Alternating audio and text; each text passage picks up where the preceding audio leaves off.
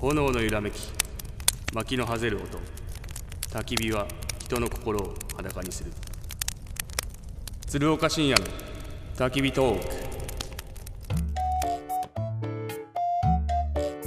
平日の昼間からおじさん2人が何やらボソボソ赤裸々トーク焚き火に当たって丸裸のつるちゃんふちさん今日はどんな15分になるのでしょうか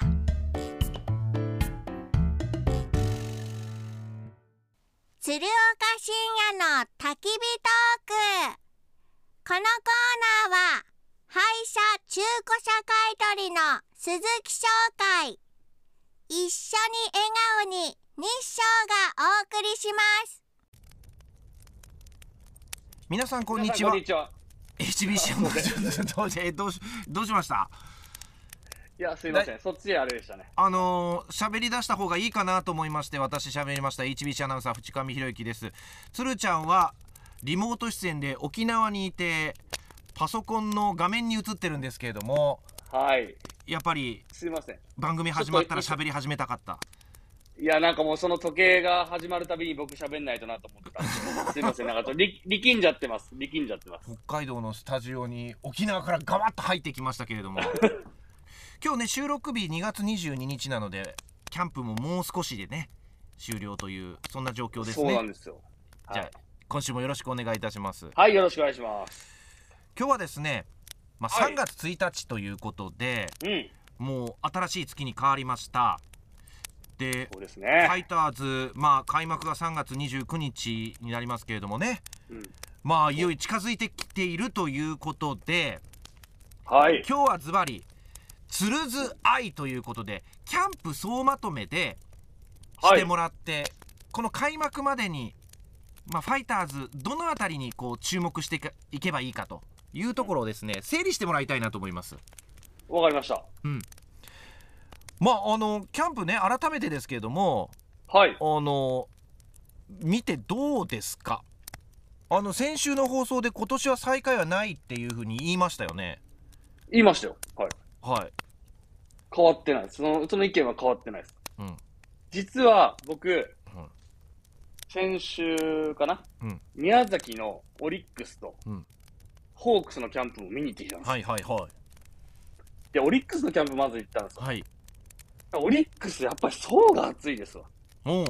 さすがこうね、3連覇してるチームで、うん山本由伸抜けて、はで、3番手の山崎幸也はね、い。うん。ファイターズ来て、まあ、日本柱抜けたわけじゃないですか。はい。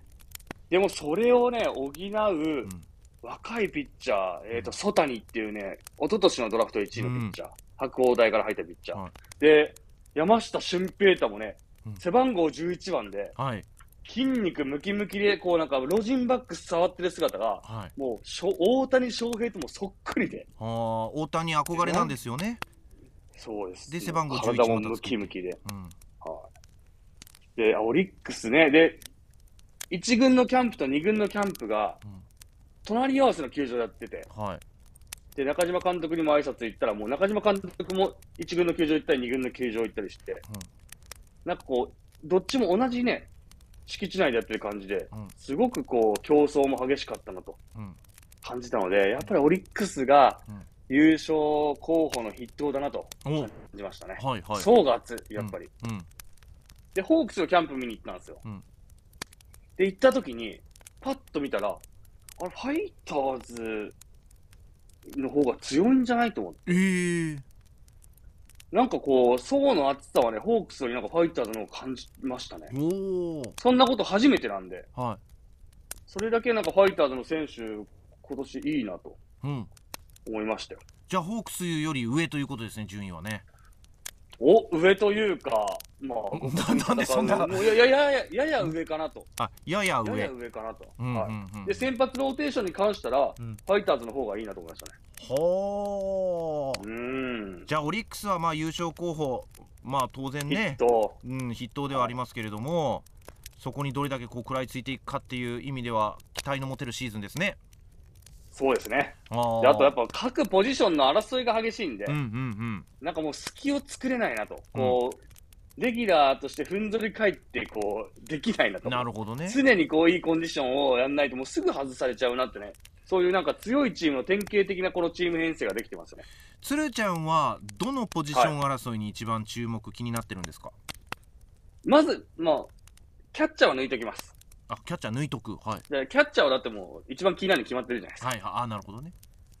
いや、たくさんありますよ。うんもちろん、ローテーションのうん5枚目、6枚目のはい若いピッチャーの争いとか、うんで、あと、ね、えっ、と、二遊間、僕もショートは上川端で固定した方がいいと思うんですけど、やっぱ、奈良間であったり、石井とか、水野もものすごくいいんで、うんその辺をどうやって使っていくか。うんで、あと、サードね、清宮幸太郎帰ってきた時に、野村と清宮が争うんですよ。うんもしかしたらもうどっちか出れないんで。うん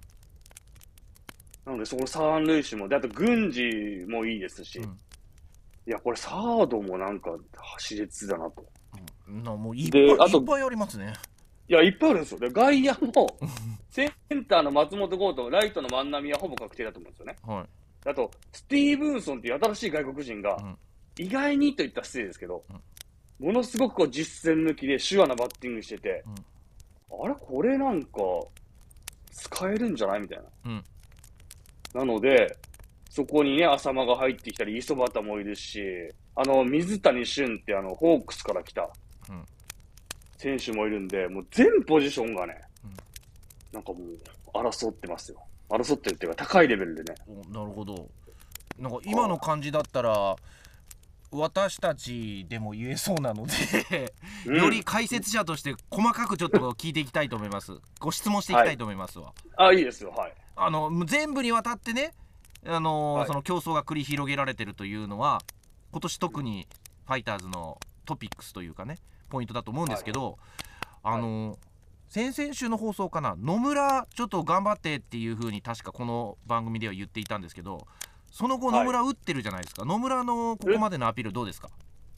いや、もちろん野村はね、ちょっと落ちたピッチャー打つんで、おうん打つんで、でもちょっと僕ね、こう、ボンダがね、気になるんですよ。やっぱショートゴロとかサードゴロばっかり打ってるんで、ボンダで。うんやっぱこうね、センター、大きなセンターフライとか、うんセカンドライナーとか、セカンドゴロとかう、んなんかこう、ちょっと、もうちょっとね、うんこの、こっちに打てみたい な。こっちってどっちライトの方に打て、あラライトの方にラ打イてトみたいなの方。にねもうひ、あのもう引っ張って、引っ張って、レフトの方に引っ張って打つのは分かったから、はいはいすごいから、うんもう、この、楽天の浅村みたいに、うんもうこのライトにホームラン打って、みたいな感じに。右方向に打つ打球って鋭い打球を打つ打球っていうのが増えてくると合格点みたいな感じですか。合格、レギュラーに近づくかなと思います。はいまあまあ、野村か清宮だと思うんですよ。うんうんうんうん。まあでも、うんだからその二人もだから隙見せたり、ちょっとでもこう不調だったらすぐ外せるぐらいのね、はこいう戦力が整ってますんで、うん、もう誰も気を抜けないですね。なるほどね。うーん。はいで内野手他のポジションショートとかセカンドでって言ったらその上川端とかダラマっていう名前が上がってましたよね。はいはいはい。誰がどこにつけばいいんですかいや、もう上川端ショートっす。おー上川端ショート、奈良間セカンド。おーそれでいきましょう、一回、開幕。あ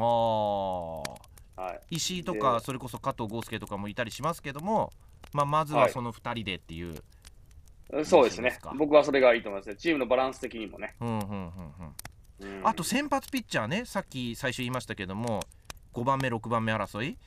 はい。伊藤博美がいて加藤がいて山崎幸也バーヘーゲンっていう、バまーヘーゲン。あ、この辺りが4人が大体当確と言われてますよね。はい。うん、で、見て、球見てびっくりしたのが、はいマーフィー、ま、マーフィー新外国人マーフィーはい、うん新外国人、うんナックルカーブって言ってね、外国人独特の、こう、人差し指を立てて、うん中指と親指の力だけで投げる、ちょはっいと速いカーブみたいなね、うん昔でいうドロップみたいな球があるんですけうど、ん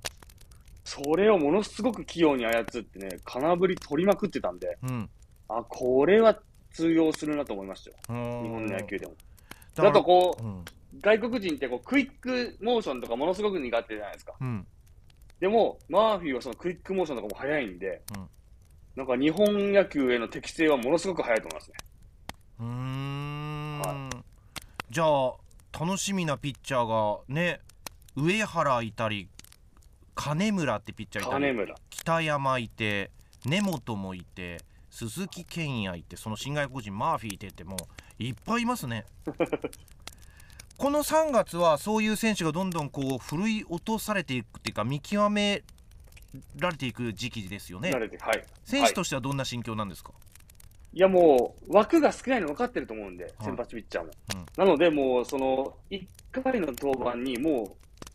失敗できなっていうプレッシャーがものすごくありますんで、うんいいち緊張感でね、うん殴れてますよね、みんなね。うーんじゃあ本当に一回一回のそのチャンスを生かすかアピールできるかできないかっていうのが本当に開幕一軍残るかどうかっていうのに直結してくるような感じになってくるんですか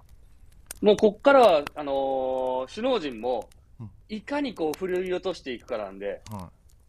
打たれてくれとはもちろん思わないですけど、も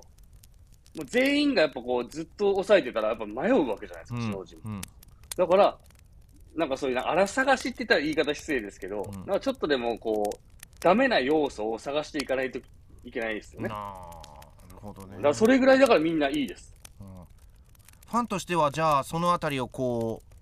うなんか見ながらこの3月のオープン戦は観戦するっていう感じですか、そうですね。特にこの先発ローテーションの、うんああ、誰がこう生きの生き残っていくんだろうなっていうのはね、すごく注目しておいた方がいいですね。うーんなるほど、で開、開幕するまでにコンディションを落とさなかった選手がうん開幕ローテーションに入れるとうんいうことですね。うん、はなんか不思議な音も流れてきましたんでねい。いや、個人の時報が流れてます ね。これ、名護市のね。こんなことあるんですね。 なるほどね収録時間がそのぐらいの時間帯だったっていうことでねはい。ええあのーまあまだまだねいろいろこう話したいところありますけれども、とにかく一言で言うと、えーはいポジション争い熾烈で見どころいっぱいだっていうことですか、見どころいっぱい。もう、もう全、全ポジション。だからもう本当にこう、松本剛と万波ぐらいじゃないですか、日本人で決まってるのはうーね。んなるほどねわ、はいか。りましためちゃめちゃいつになく真面目な話になりましたけれどもはい。まだ話したいない、本当に。ね、はいじゃあまあ来週ちょっと話せるかどうか分かりませんけどもはい。ぜええひよろしくお願いします。よろしくお願いいたします。炎